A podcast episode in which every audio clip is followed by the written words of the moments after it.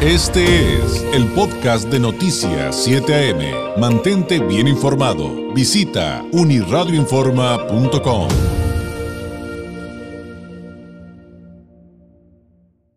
Le agradezco enormemente que nos tome la llamada del doctor Javier Ulises Oliva Posada, profesor investigador de la Facultad de Ciencias Políticas y Sociales de la UNAM. Entre sus especialidades y líneas de investigación destacan el sistema político, políticas de defensa, eh, también militar, las dimensiones de la seguridad, democracia, los sistemas de inteligencia, entre otros. Y eh, pues eh, también le echamos un grito para que nos ayude a entender qué hay con todo lo que está sucediendo respecto a, que invalida de la Suprema Corte el traspaso del control de la Guardia Nacional a la Sedena, pero que les dan hasta el 2024, pero que López Obrador va a lanzar otra iniciativa para ello. Eh, doctor Oliva, muchas gracias por tomar la llamada. Muy buenos días. Buenos días, muchas gracias. Saludos a, al auditorio ya en Tijuana, un saludo de la, de la Ciudad de México y gracias por la oportunidad. Al contrario, ¿cómo eh, entender lo que está sucediendo, usted entenderá mejor que nosotros, doctor, que, que muchos ciudadanos de a pie no entendemos las dimensiones de esta temática eh, en tanto a, que la Guardia Nacional dependa de la Sedena. ¿De dónde partir para poder entender lo que está sucediendo y sobre todo, doctor, en qué punto va? Bueno, eh, la Guardia Nacional entra en funciones el 30 de junio del 2019, después de un intenso debate nacional que no solamente se da desde luego en el Congreso de la Unión, sino se da en lo que se conoce como las acciones de Parlamento abierto, en la opinión pública.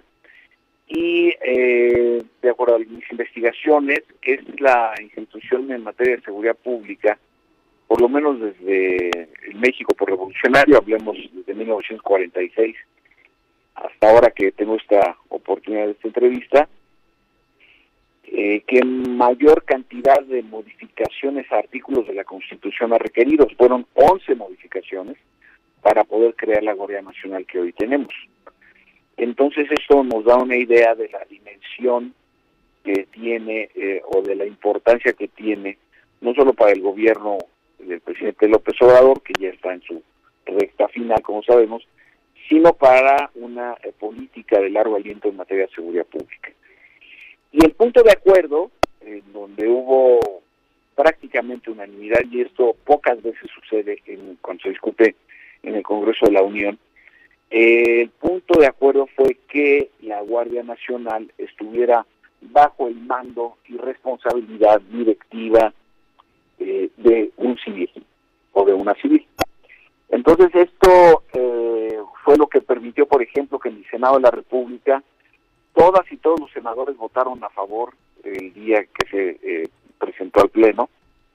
Y en la Cámara de Diputados, todas y todos los diputados también votaron a favor, excepto una diputada. Y, y nada más para darnos una idea de, la homogeneidad y aceptación que hubo respecto a la Guardia Nacional, a esta diputada le preguntaron, ¿y usted por qué votó en contra? Me dijo, porque alguien tenía que votar en contra.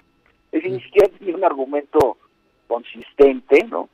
Entonces, esto lo, relato de una manera eh, un tanto apretada eh, porque eh, una institución de seguridad pública como la Guardia Nacional nace con una muy amplia aceptación social, con un amplio respaldo político, partidista, legislativo, y que le permite en esos términos pues arrancar de la mejor manera en términos institucionales, porque también se crearon leyes como el reglamento, eh, leyes como el uso proporcional de la fuerza, eh, las personas, el Sistema Nacional de Presentación de Personas Detenidas, es decir, no sé el nombre exacto, pero es la idea. Entonces, de entonces a la fecha, el próximo mes apenas estará cumpliendo cuatro años de haber entrado en servicio, no por decirlo así. Entonces, esto, pero tres años, pero y eso este, pues tiene que ver mucho con eh, la proyección que, se le dio en un principio. Sin embargo, el presidente de la República, eh, modificando el, sentido original o el acuerdo político pactado, sobre todo con los partidos y las dirigencias representadas en la Cámara de Diputados y de Senadores, modifica el famoso quinto artículo transitorio del decreto que crea la Guardia Nacional para transferirla a la Secretaría de la Defensa Nacional. Y entonces es donde se origina todo el debate que eh, hemos estado escuchando, presenciando, leyendo, y que eh, de acuerdo al señalamiento de la Suprema Corte de Justicia de la Nación, en una eh, votación de 8 eh, contra 3, ah, declararon la inconstitucionalidad de la, del planteamiento jurídico y la Guardia Nacional permanece en la, bajo la jurisdicción de la Secretaría de Seguridad y Protección Ciudadana y a su vez eh, queda prohibido por ley que el secretario de la Defensa en turno eh, designe, proponga al presidente de la República al comandante de la Guardia Nacional. Entonces, digamos que este es el estatus, ese es el momento, y el presidente eh, ha planteado, eh, pues va a insistir en que la Guardia Nacional pase formalmente al Estado Mayor Conjunto de la Guardia Nacional, que también es una instancia recientemente creada, para que esté con el con, con, con eh, la digamos con la comandancia de la Fuerza Aérea Mexicana, con la comandancia del Ejército Mexicano y desde luego una vez que la expectativa del presidente López Obrador que hacia finales de su en los últimos meses de su sexenio después de las elecciones federales de junio del próximo año eh, él tiene la expectativa de que su partido logre la mayoría calificada en las dos cámaras para que por sí solo pueda modificar en una manera breve, eh, como pasó el sábado, nada más que llevan leyes mm, secundarias, eh, puedan aprobar eh, el paso de la Guardia Nacional a la Secretaría de la Defensa Nacional y entonces tener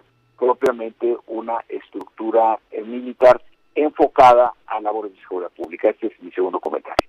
Eh, esto último que nos está explicando, doctor, es entonces a lo que se refería el presidente con que presentaría eh, una nueva propuesta, una nueva iniciativa para, para lograr esto.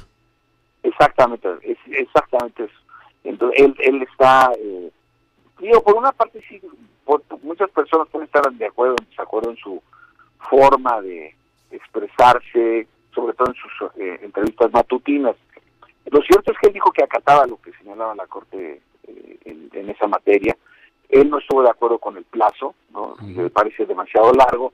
Al líder del Senado o al presidente de la Junta de Coordinación Política, el senador eh, Ricardo Monreal, le parece un plazo muy corto y a la oposición le eh, pareció un plazo adecuado. Entonces, solamente manifiesto esto para que veamos el nivel de complejidad donde cada actor político institucional tiene su apreciación muy muy propia, ¿no? Lo, lo, cierto es que en este momento, en este momento, la Guardia Nacional forma parte estructural, administrativa, por decirlo así, jurídica de la Secretaría de Seguridad y Protección Ciudadana, en tanto que el adiestramiento, los uniformes, los cuarteles avanzados de la Guardia Nacional, en fin, eh, eh, el armamento, pues es administrado por la Secretaría de la Defensa Nacional. Entonces, esta ambivalencia, pues claro que genera eh, cierta eh, inquietud e incertidumbre y de allí que el presidente, me parece que es una buena decisión, le haya pedido al secretario de la Defensa Nacional, al general Luis Crescencio Sandoval González, que por cierto es oriundo de allá, de, Baja California, y eh, a la secretaria de, Seguridad, eh, Rodríguez, que acudan a las distintas instalaciones de la Guardia Nacional por todo el país para que les expliquen primero que su condición eh, laboral permanece estable, que no hay ninguna incertidumbre en ese sentido y que, bueno, el objetivo del presidente es lograr el traspaso eh, de la Guardia Nacional a la Secretaría de la Defensa Nacional. Oiga, doctor, y hablando de esto último que nos dice, eh, ¿hay, ¿hay una idea de, de, cuántos elementos de la Guardia Nacional eh, hay en el país y cuántos están asignados a, estas labores que llevan a esta discusión? Bueno, en términos, digamos, incluyendo personal administrativo, a lo que significa la policía cibernética, la policía científica, que no necesariamente andan en terreno, es decir, que no están en carreteras o en aeropuertos, o, haciendo rondines de, eh, eh, eh, o patrullaje para hablar con propiedad, alrededor de 120 mil elementos. no Estaríamos hablando desde el comandante, el recientemente designado general de división en situación de retiro y diplomado de Estado Mayor, eh, eh, general David eh, Córdoba Campos, hasta el eh, Guardia Nacional que haya reclutado, que se haya reclutado en los últimos días, estamos hablando de números redondos de 20 mil, de los cuales eh, aproximadamente unos 110 mil están en labores de terreno, es decir, están desplegados mm. por todo el país. Muy bien. Oiga, y en, y en el tenor de acabar con las fake news y a veces las discusiones vacías, sobre todo en redes sociales, también lo, lo, lo ubicará perfectamente, doctor, que eh, ¿Qué nos podría comentar respecto a estos argumentos de que eh, esta iniciativa de López Obrador, que todavía podría ser posible, con, con, estos mecanismos que usted nos acaba de explicar, tienen que ver con que quiere militarizar al, al país? ¿Cómo entender esa parte también, doctor, en su correcta perspectiva? Muchas gracias, es muy amable. Mira, lo, lo primero que hay que señalar en este aspecto es que en México no hay militarización. Me he pues desde luego, pero estuve investigando. El concepto de militarización se va a utilizar por primera vez por eh, los eh, simpatizantes del liberalismo y de un eh, naciente socialismo en el, durante el periodo de Luis Napoleón Bonaparte III. Y porque en efecto este personaje, sobrino de Napoleón Bonaparte, que durará en el ejercicio del poder en Francia alrededor de 20 años, eh, trata de instrumentar y aplicar cierto tipo de medidas disciplinarias de los cuarteles a la sociedad francesa de la época. Inmediatamente alcanza una enorme popularidad este concepto y se va a comenzar a aplicar también en el caso de eh, Rusia, ¿no? lo que después sería Alemania, en Austria, desde luego en Rusia, eh, como una forma a través de la cual los, la élite militar pretende contener ciertas eh, eh, expansiones en el ejercicio de poder político por parte de los civiles. En el caso de México, ¿por qué sostengo que no hay militarización? Porque son los civiles, en este caso visiblemente el caso del presidente López Obrador, es el que propone la línea aérea, es el que propone el tren Maya, es el que propone el canal transísmico, es el que propone el aeropuerto Felipe Ángeles. Es decir, en términos estructurales, es el poder civil que está buscando al poder militar para que lo apoye en labores de desarrollo nacional, tal y como está contemplado en la ley. Entonces, militarismo es cuando los militares presionan a los civiles por obtener ventajas como presupuesto, leyes a modo, eh, ciertas preferencias en, en, determinadas políticas no eh, industriales o de salud, lo que fue. Entonces, eso no pasa en México. Entonces, yo lo que yo el término que utilizo es visibilidad de los militares, sí, pero por decisión del Poder Civil.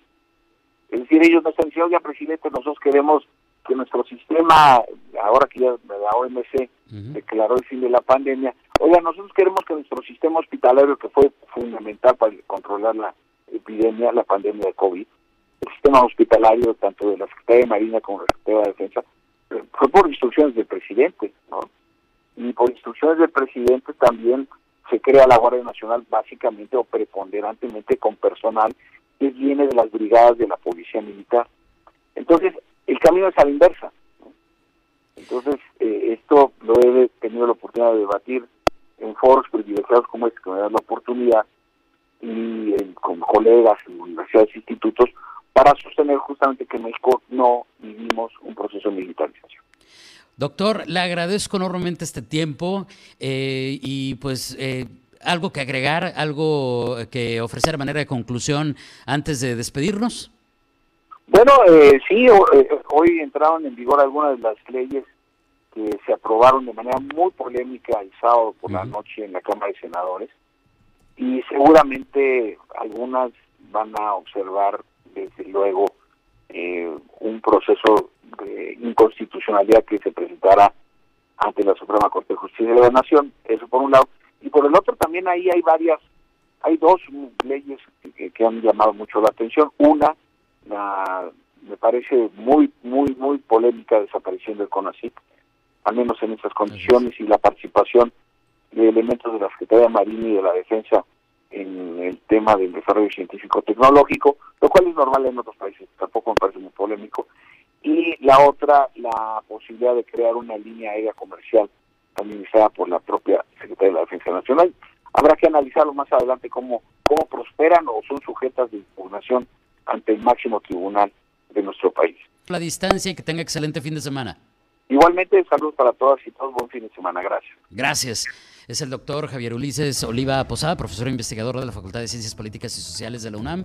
Entre sus asignaturas y líneas de investigación eh, destacan el sistema político, políticas de defensa, defensa militar, dimensiones de la seguridad, democracia, sistemas de inteligencia, entre otros. Y qué buena, qué buena estuvo la exposición del doctor eh, Oliva para que entendiéramos un poco mejor qué es lo que está pasando alrededor de todo este tema del control de la Guardia Nacional a la Sedena, sí o no, y, y toda la controversia que se ha generado en las últimas fechas, sin duda interesantísimo.